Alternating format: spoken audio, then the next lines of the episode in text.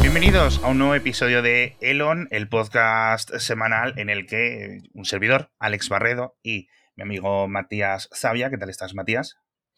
Muy bien, la verdad, ya estoy un poco cansado de que el calor esté azotando Ah, tan fuerte. Creí que estás a decir, estoy cansado de Elon. Y es que, bueno, en este podcast ya sabéis que hablamos de Elon Musk y de sus empresas, episodio 145 o 144, y lo que nos rondarán. Tenemos, yo no sé si para un episodio nuevo de Sálvame de Musk, pero los que queráis, si os gusten más los episodios más tecnológicos, poca tecnología vais a encontrar aquí hoy, ¿no?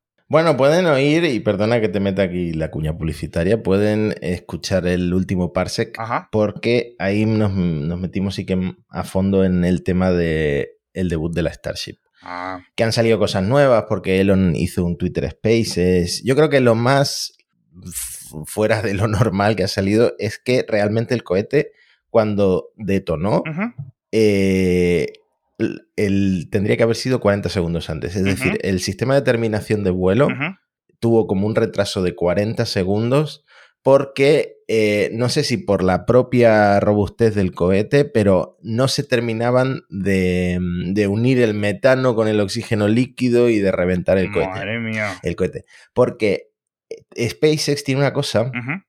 Que es que en lugar de, de explosivos, su sistema de terminación de vuelo es como mecánico, ¿no? Ajá. Perfora los tanques de combustible Sí. y ya luego depende de que se mezcle el combustible con el, el oxidante, ¿no? Con el, Sí. el- el otro propelente y, y reviente.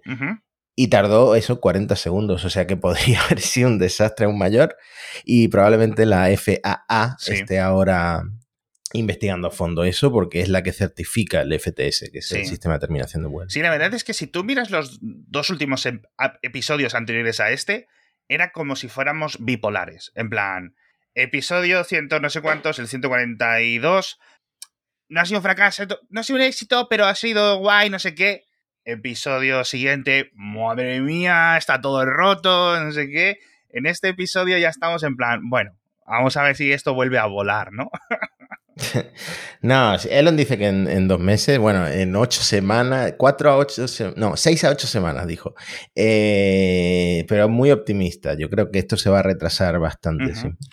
La verdad es que tenemos ilusión, pero bueno, siguen despegando Falcon Heavies como si fueran autobuses y los Falcon 9, pues que te voy a contar, la verdad, una cosa loquísima, pero bueno, eh, tenemos que hablar porque ha vuelto Errol al Errol más a dar que hablar. que- personaje que nos daría mucho juego, pero que, que a mí a priori me cae mal. A mí no me sé, cae da- fatal, o sea, a mí me da la sensación muy mal. cada, cada vez que le, le dan una entrevista, me da la sensación de que quiere llamar más y más la atención. Totalmente de acuerdo, totalmente de acuerdo. Eh, ahora os comentaremos en esa entrevista de Errol, Errol Musk, el padre progenitor paterno masculino de el protagonista de este programa. Pero tenemos que contar y volver a insistir que lo del podcast Jeff no es real. Es decir, fue un episodio de broma dentro de este podcast. De momento no nos ha dejado de seguir en Twitter. A mí, la verdad, es una cosa que to- todos los días, en algún momento del día, me viene a la cabeza. Hostia, que Jeff Bezos nos sigue en Twitter, pero ¿realmente escucha nuestros podcasts? Es como un ciclo que se repite diariamente. Y, mm, y- y- y no sé, estoy impactado. Yo, hasta que no le habla, no le abra DM y le pregunte, oye, ¿por qué nos sigues? Ya, tío. No, no voy a estar tranquilo. Yo es que me da miedo. Me da miedo. El otro día también estoy pensando en. Digo, bueno, desde arroba mixio le envío un mensaje privado, como dices tú. Hola. ¿Y luego qué? Es decir, estoy como los adolescentes en las series en las que están ligando. Ay, no sé qué. Un poco así, la verdad, con, con esto. En fin. Eh, mm, por cierto, ¿sabes que Elon Musk ya no es el mayor billonario de la Tierra, ¿no? Eh, ¿Quién lo ha pasado ahora? A ver. Ah, el, el hombre este de Louis Vuitton, ¿no? El Bernard Arnault. El hombre este de Louis Vuitton, dice aquí nuestro amigo. Pues sí, os voy a compartir pantalla para que lo veáis, porque esto ya lleva varias semanas. Eh, Louis Vuitton sigue subiendo en bolsa. De hecho, creo que es la empresa europea de mayor capitalización bursátil. Ahora mismo, bueno, y desde hace mucho tiempo, si no recuerdo mal. Y bueno, pues obviamente, pues la fortuna de Bernard Alno eh, está atada aquí. Bernard Alno, un protagonista, eh, ¿cómo se suele decir? Secundario de este podcast, de vez en cuando, ¿no? Cuando comentamos el tema de los jets privados. Claro, porque siempre está ahí compitiendo con Elon y con Jeff. Nuestros dos, nuestros dos grandes pilares. Pero me hizo mucha eh, gracia lo, de, lo que dijo el hijo en la entrevista, en, el podcast que hicieron, que para que no les hicieran un Arnauld Jet o un Louis Vuitton Jet, que lo que hacían era alquilar los jets. Y, así, al no hmm. tener ninguno en propiedad, pues nadie les podía seguir sus, viajes. En fin. A mí es que esto me, hace mucha gracia porque eh, hablamos de, oh, Jeff Bezos ya no es ni el segundo hombre más rico, es el tercero. Y el otro día estaba en Miami en un restaurante que creo que la barra libre costaba 200 mil dólares, una cosa así. Entonces es que ya se mueven, es que se mueven. ¿Cómo le vamos a escribir un mensaje privado de Twitter a este señor, tío? se mueven a un nivel que no entendemos. no, no, somos capaces de materializar en nuestra cabeza la vida que sí, tiene. Sí, sí, sí, sí, sí. Bueno, pues nada, ahí está. La acción de Tesla sí es cierto que se ha recuperado un poco, con lo cual el valor de Tesla, o mejor dicho, la valoración de los millonarios esta que hace Bloomberg ha subido un poco también para, para nuestro amigo Eloncio. Vamos a ver cómo sigue la cosa. Eh, Vamos con lo de Errol ya. Porque nos lo quitamos del medio. Nos lo quitamos del medio. Voy a compartir pantalla aquí para que lo veáis. Una entrevista en el tabloide británico The Sun la semana pasada. Yo me he apuntado, porque es una entrevista larga, ¿eh? Una entrevista larga. Y habla, como no, de este tema tan polémico de las minas de esmeraldas, ¿no? Que es un poco película de Indiana Jones. Elon Musk y las minas de esmeraldas, ¿no? Las minas Yo fue lo que es lo que más da que hablar cuando se habla del padre de, Elon. Porque, bueno, tú sabes que ahora que está lo del Twitter Blue, sí tienen mucha más visibilidad, sobre todo en las respuestas a Elon, etcétera. La gente que es muy fan de Elon y que está siempre defendiéndolo. Y hubo un tuit hace poco de Elon, eh, un millonario que llegó, espera que lo, leo textual, Elon Musk vino a Estados Unidos sin dinero y se graduó con una deuda de más de 100 mil dólares. Eh, a pesar de las becas y de trabajar en, dos empleos al mismo tiempo. Claro, esto obviamente suscita muchas burlas porque Elon, eso de sin dinero, en principio viene, venía de una familia acaudalada ¿no? en Sudáfrica, porque Errol Musk, el padre, era empresario. Ahora, también están las burlas del tema de las de, dónde viene el dinero de Errol Musk, que era esta supuesta mina de esmeraldas, ¿no? Eh, Errol Musk en esta entrevista asegura que la mina de Esmeralda existe y que tiene pruebas y que puede demostrarlo. Tengo pruebas, hay rollo Pilar Rubio en el meme, ¿no? Y esto levanta muchas ampollas en Elon y en el entorno de la familia de Elon. Sí porque él siempre ha negado la existencia de, esta mina de esmeralda. Sí, además, que es lo que... Y empieza la entrevista con esto, le vuelven a preguntar, eh, oye, oye, ¿y lo de Elon que ofrecía no sé cuantísimos Dogecoin a quien pudiera demostrar la existencia de la mina? Y contesta el propio Errol aquí en la entrevista, dice, pues me presento yo a esa apuesta y que me pague a mí. Así sí, también dice, Elon vio las esmeraldas, sabía lo que estaba viendo. ¿no? no. Eh, eh, Elon contestó a esto. Elon contestó a esto. Si quieres, eh, repaso brevemente porque hizo un, un tweet. Sí, pero espérate, porque es que hay que contar un montón de. Digamos, vamos a hablar la versión de Errol. Vamos a ir full en plan.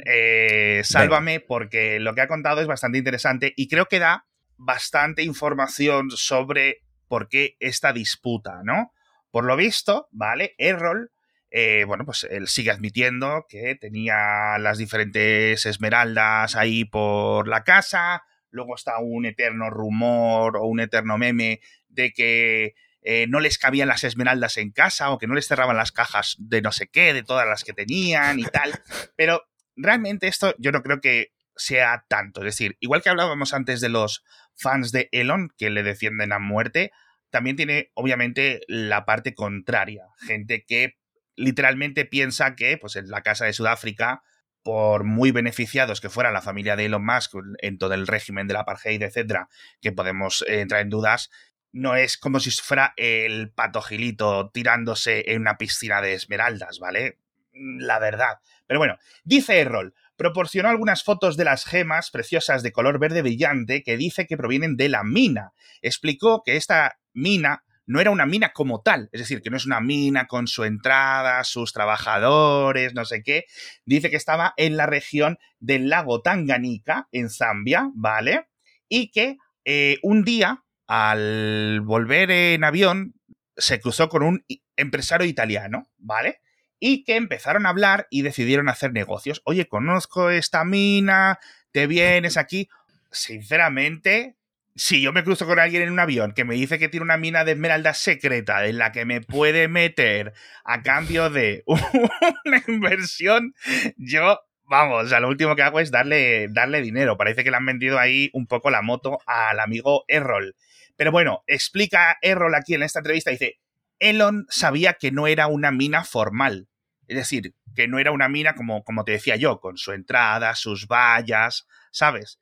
Y claro, que eso es por lo que se supone que no existe o no se puede demostrar que exista, sino que era una especie de explotación. Voy a decir informal, pero seguramente ilegal, ¿vale? Utilizando, mm, pues, trabajadores locales pagados de cualquier forma. De hecho, la entrevista, Errol me la ha apuntado aquí, dice, era una formación rocosa que sobresalía del suelo en medio de la nada. ¿Qué es esto, tío? Dice, no había ninguna empresa minera, no existen acuerdos firmados ni estados financieros. Dice, nadie era dueño de nada. El trato se hizo con un apretón de manos con el italiano en un momento en el que Zambia era libre para todos, en el sentido de que, bueno, pues era un poco tierra sin ley, múltiples cambios de gobierno, etcétera, ¿no? Entonces, sinceramente. Tierra sin ley, me imagino si eras, si eras blanco, si eras negro, a lo mejor era más complicado. Eh, es un poco la sensación esa del salvaje oeste, pero en la mitad del siglo en, pasado en África, con esta situación de descolonización, cambios constantes a nivel. una desestabilización política de décadas, ¿no? Entonces, eh, pone, dice, Errol solo puede decir con certeza que el depósito estaba a unas 40 millas donde había aterrizado su avioneta, eh, cuando conoció a ese italiano, en Casaba Bay, que ahora es un centro turístico, ¿vale? Y dice, lo que más le preocupa a Elon es no parecer un niño pijo mimado, ¿no? De estos de cuchara de plata, por decirlo así. En fin, dice las esmeraldas, y por, finiquitar esta, este drama, ahora contamos la otra, la otra parte, dice, nos ayudaron durante un momento muy difícil en Sudáfrica cuando la gente huía del país en masa, incluía, incluida toda la familia de su madre, que como sabemos, pues en los 90 se fueron a Canadá. A mí este tío me sigue dando mala espina. Porque si cada vez que abráis la boca es para hablar del chaval este, bueno, del chaval que tiene 50 años, el chaval que, según Elon, lo está manteniendo económicamente a Errol. O sea, no, a mí no me extraña nada que Elon mantenga económicamente a toda su familia, porque puede, podría mantener a muchas familias, ¿no?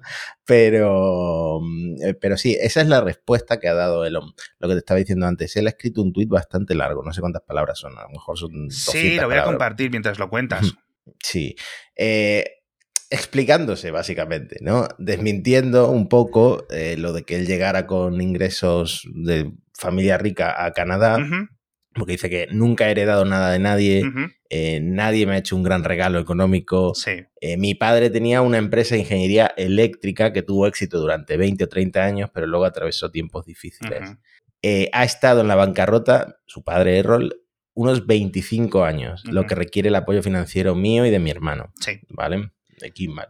Eh, dicho esto, merece crédito mi padre por enseñarme los fundamentos de la física, la ingeniería, la construcción, que es más, más, valioso que el dinero. ¿no? Agradecido Elon con Errol Musk. Eh, pero en después de la secundaria dice, no me apoyó en, gran medida, ¿no? No hizo una, Eso es. un apoyo económico significativo. En cuanto a la mina de esmeraldas, no existe evidencia objetiva alguna de que esa mina haya existido alguna vez. Me dijo que tenía una participación en una mina en Zambia y le creí por un tiempo, pero nadie ha visto nunca la mina ni hay registros de su existencia. Eh, aquí estas, las dos partes coinciden en bastante del relato. Eh, luego es la parte que quieras creer, en plan, estas esmeraldas nos dieron más dinero, hubo una esmeralda, hubo 10, pudimos sacar aquí pues para comprar X tiempo, para vivir mejor, peor, durante los años que fuesen, ¿no? Y luego también se mete al, fango la madre. Eh, Maye, que cuenta aquí un poco lo de, comentando a Elon, le dice, nos, cuando nos mudamos a Toronto en el 89, no sé qué, no sé cuánto, pues que éramos eh, estábamos en un apartamento, ¿no? De una única habitación, aunque tengo que decirte una cosa, Matías. A mí, todo esto de cuando eres súper rico y presumes de lo pobre que eras, Hmm. es como un tropo ya. Te lo digo porque, bajo recomendación tuya, empieza a ver el documental de Georgina y cada dos minutos, o ella o Ronaldo, o Cristiano Ronaldo, comentan lo pobres que eran. Eran plan, ¿qué pobre eres hoy? Me voy a montar en el jet privado que tiene mi jet privado. Sí, esto es como cuando tú me regañas porque digo muchas veces que tengo muchos podcasts, ¿no? que, que ya resulta hasta, hasta estomagante por decir que tengo tantos podcasts.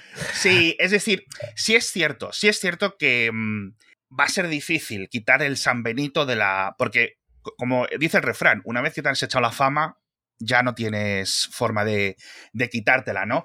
Y le pasa a mucha gente, y le pasa a mucha gente. Entonces, nunca creo que vamos a poder saber la realidad. Claramente hay una actitud eh, conflictiva de sucesos de hace 20, 30 años, o bueno, más años. Entonces, pues, francamente, no lo, no lo, no lo vamos a saber.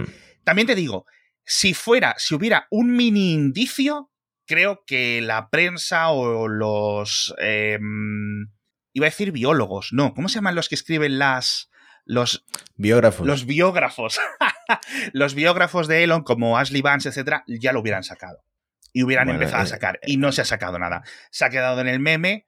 Ojalá fuera porque sería una historia golosa, pero realmente aquí yo creo que por simplicidad de los hechos, creo que tiene sentido lo que dice, Mm. lo que dice Elon, ¿no? Mm, Por cierto, poco hemos hablado de Walter Isaacson o Isaacson, no sé cómo se pronuncia, que es literalmente la sombra de Elon y ha subido ya varias fotos eh, con Elon, por ejemplo, ¿Sí? en lo de la Starship, etcétera. Ujú. O sea que esa biografía va a estar chula de, de leer. Bueno, Walter te hace algunas biografías buenas, otras malas. Eh, la de los. Yo solo he leído dos. Y la de Steve Jobs, que fue la primera, pues eh, fue un poco una, una castaña. Una cosa más, una cosa más antes de dejar este tema. El ori- original, el que originó esta respuesta de Elon de Elon vino a Estados Unidos sin dinero, ese tenía una community note de estas, una nota de la comunidad que decía Elon pertenecía a una familia caudalada y esa nota ha desaparecido, ¿vale? Ha desaparecido sin explicación. Ah, sí. Sí, sí. Así que eh, cuidado con las notas de la comunidad si son para... Bueno, se supone, o sea, quiero decir, no es que Elon la haya borrado de la base de datos. Me Imagino que si una nota como dando contexto a un tweet tiene muchos votos negativos, en principio debería de ocultarse o desaparecer.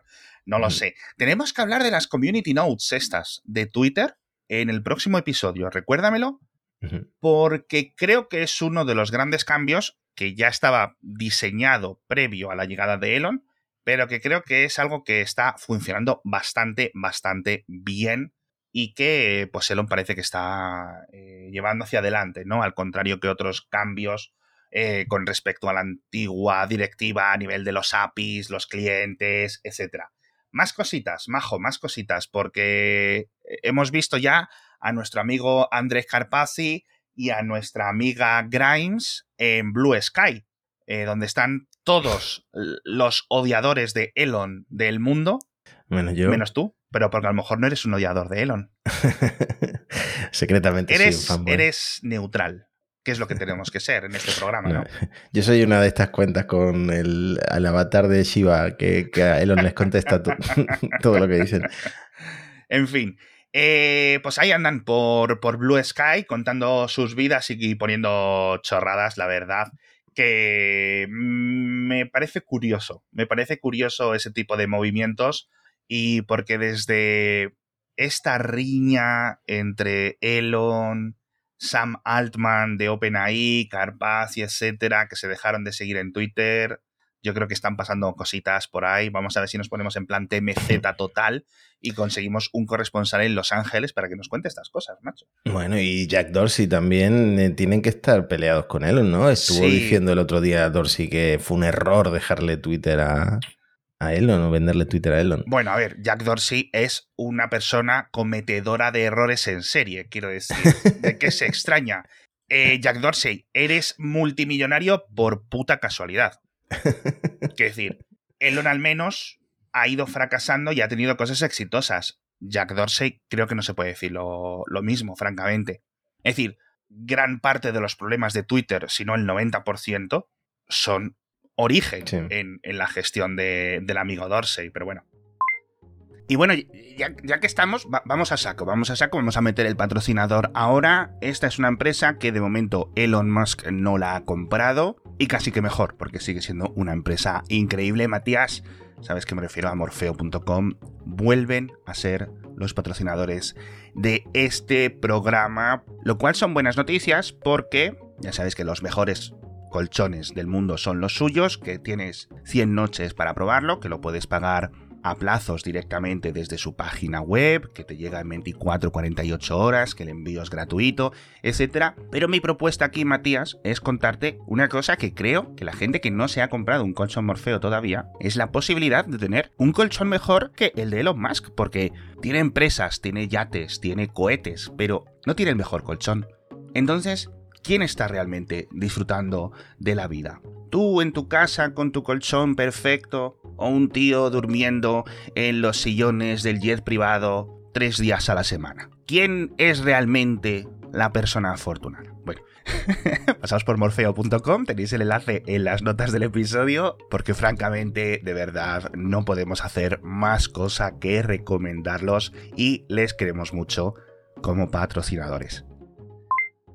Eh, más cositas, más cositas, más cositas. ¿Quién Si tiene? quieres seguir con Sálvame de Musk, Sí, eh. Amber Heard. Hostia. ¿La has visto? Ahí ya andamos de carambola, ¿eh? Eh, pero bueno, a ver, ¿qué, qué ha pasado con Amber? Nada, que ahora Ah, vive, Sí, sí, cuenta, cuenta, cuenta, que voy a pues compartir. vive en tu ciudad. O sea que a lo mejor te la encuentras. Que se ha mudado a Madrid después de todo lo del juicio. Sí, tío. Además, que tú las ves y los parques de Madrid, todos estos nuevos, los últimos años, tienen estas vallas y es como muy chocante, ¿no? Eh, uy, que le, hostia, le da el micrófono verla. Y contaban en el, en el este, a ver, de esto estamos hablando porque Amber Heard fue una de las exnovias o es una de las exnovias del propio Elon. Estuvimos comentando ahí que si había incluso embriones congelados de ambos eh, por ahí. Eran otras épocas de Elon, de este podcast, vamos a decirlo así, ¿no? Y, y acabó el juicio este con Johnny Depp y se ha venido aquí a vivir a Madrid porque, por lo visto, cuentan que es bilingüe. Sí, yo no sabía esto, Yo que era bilingüe.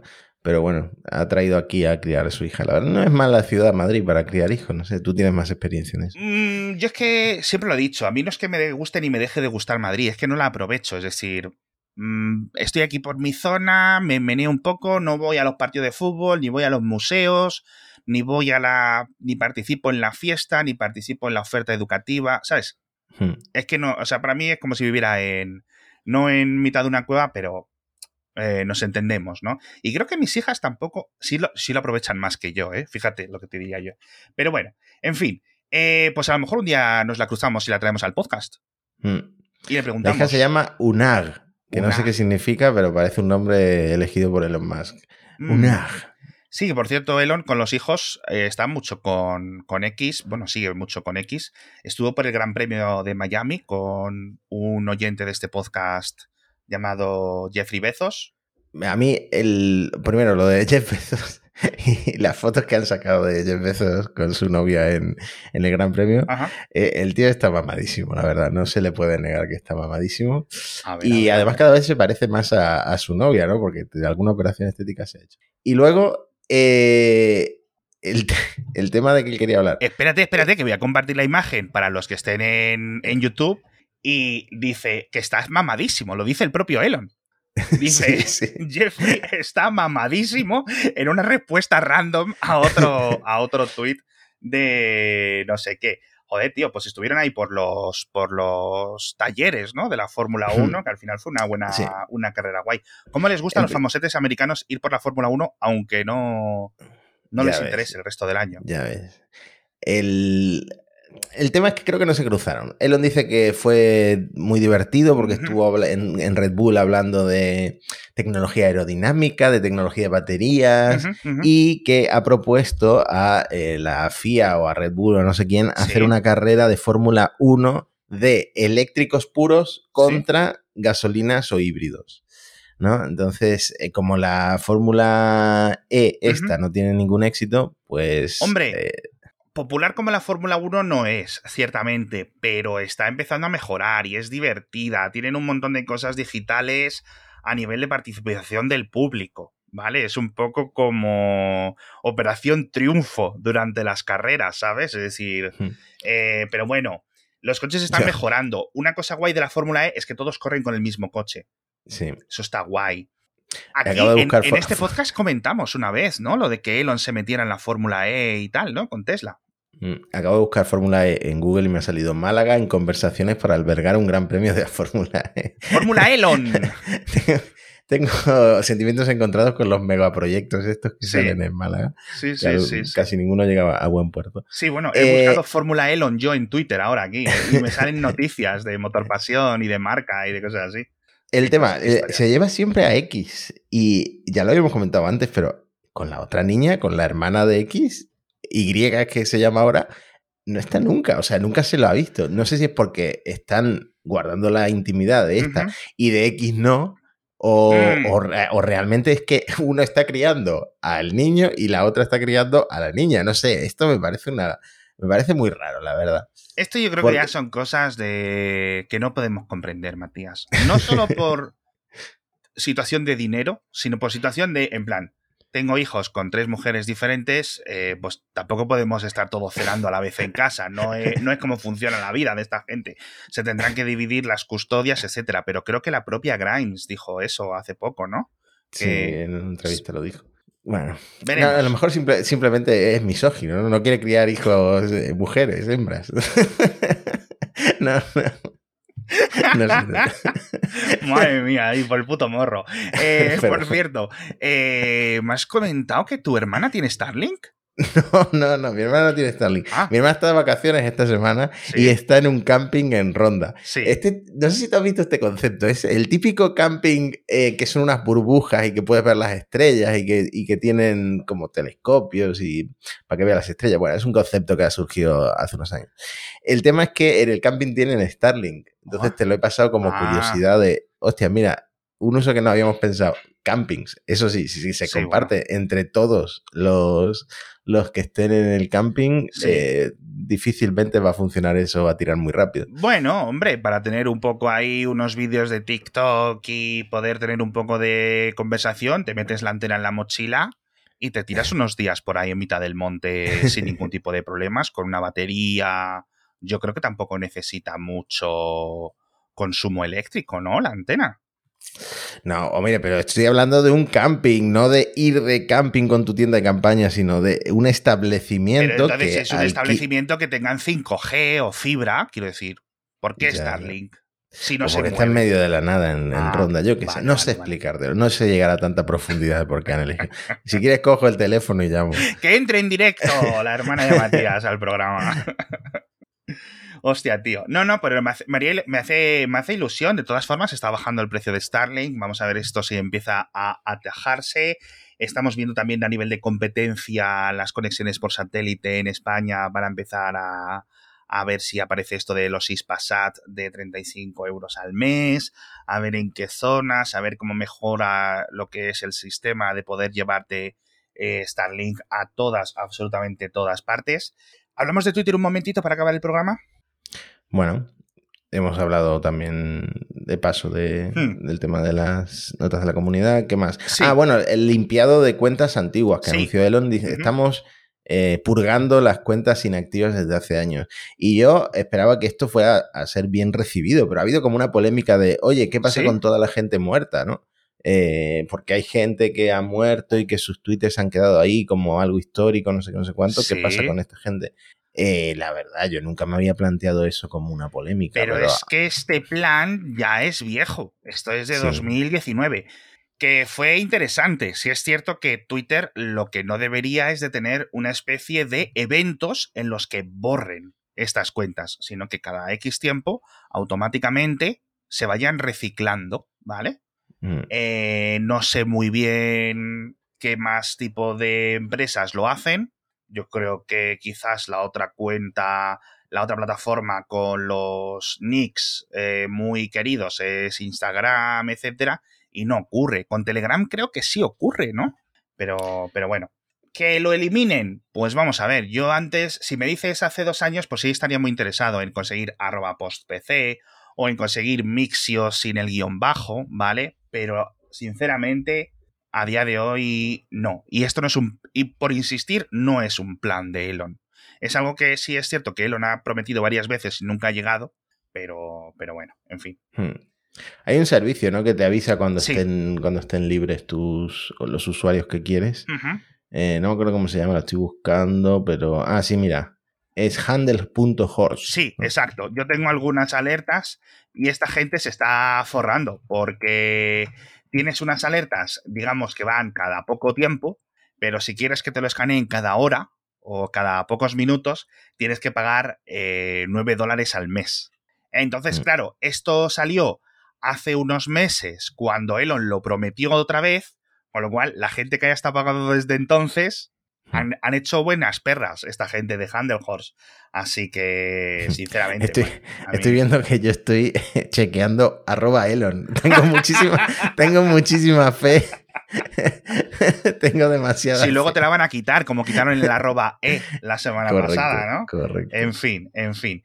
A mí, una de las cosas que más mm, feas de Elon recientemente me ha parecido es esto de NPR, que francamente me parece muy cutre y típicos emails de, mm, de estos de madrugada de Elon en los que, madre mía, por favor, que alguien le corte la wifi a este señor a partir de las doce y media de la noche, porque es que, madre mía, tío. ¿De madrugada o en el avión? Porque yo sigo suscrito a ElonJet, que, que en Telegram lo siguen publicando. Y en Blue eh, Sky está Elon Jet también, en con Blue Sky también.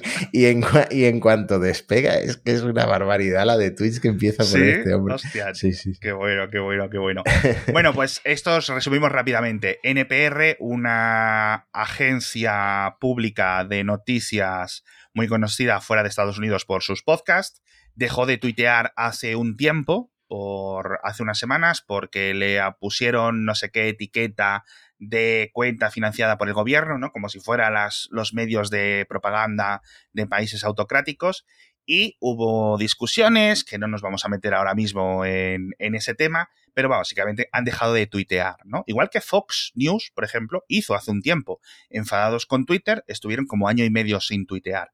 El caso es que email, eh, perdón, Elon les envió un email de la nada, es decir, salido del propio Elon, no respondiendo a una pregunta ni nada, preguntándoles, ¿vais a volver a tuitear o qué? O sea, ¿cómo? Dice, o le tenemos que dar el arroba NPR a otra persona. Y entonces estos han sacado los términos de servicio de Twitter, que ya ves tú por dónde se los va a pasar Elon, si se los tiene que pasar por alguna parte, porque estas son las cosas como funcionan, que decir, si los quiere respetar, los respeta, y si no, no, ya está, ¿vale? Dice que eh, las cuentas se consideran inactivas cuando ninguna persona, ningún usuario se ha, deja, eh, se ha conectado los últimos 30 días, no que haya dejado de postear en los últimos 30 días, ¿no? Porque entonces imagínate la cantidad de cuentas inactivas que habría en Twitter, ¿no? Pero Mm. bueno. Y luego publicaron la noticia y lo más gracioso es la actualización que pone aquí, a ver si os la puedo enseñar en pantalla, dice en un email a las 2 y 20 eh, de la madrugada, horario de Nueva York, cuando, después de publicar la historia original, Elon escribió un último mensaje en el que simplemente ponía das asco o dais asco, you suck. Ay, este señor, este señor necesita o Necesito. terapia o, o una novia, no sé, algo, algo urgente necesito.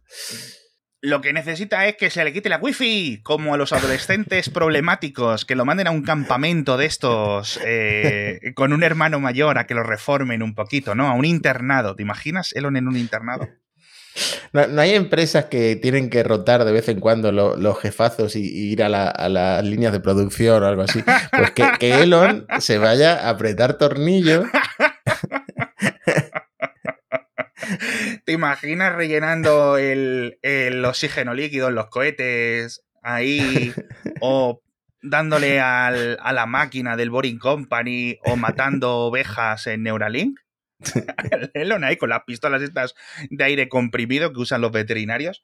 En fin, macho, de verdad que esto es una locura. Por cierto, hablando de Neuralink, la semana que viene os prometo que os cuento porque Reuters ha publicado una un reportaje bastante, bastante interesante sobre lo que está sucediendo dentro de la empresa, algunas cosas preocupantes. Vamos a hablar de Tesla. Como hemos dicho en los anteriores episodios, el Model Y sobre todo está muy bien. De hecho, había una estadística que en los tres primeros meses de este año es el tercer coche más vendido del mundo, sin ningún tipo de calificativos o de adjetivos, no es eléctricos o de más tamaño, de no sé qué, no, de todos los coches. Locura. Madre mía. Locura. Me pone también los dientes largos un poquito, ¿eh?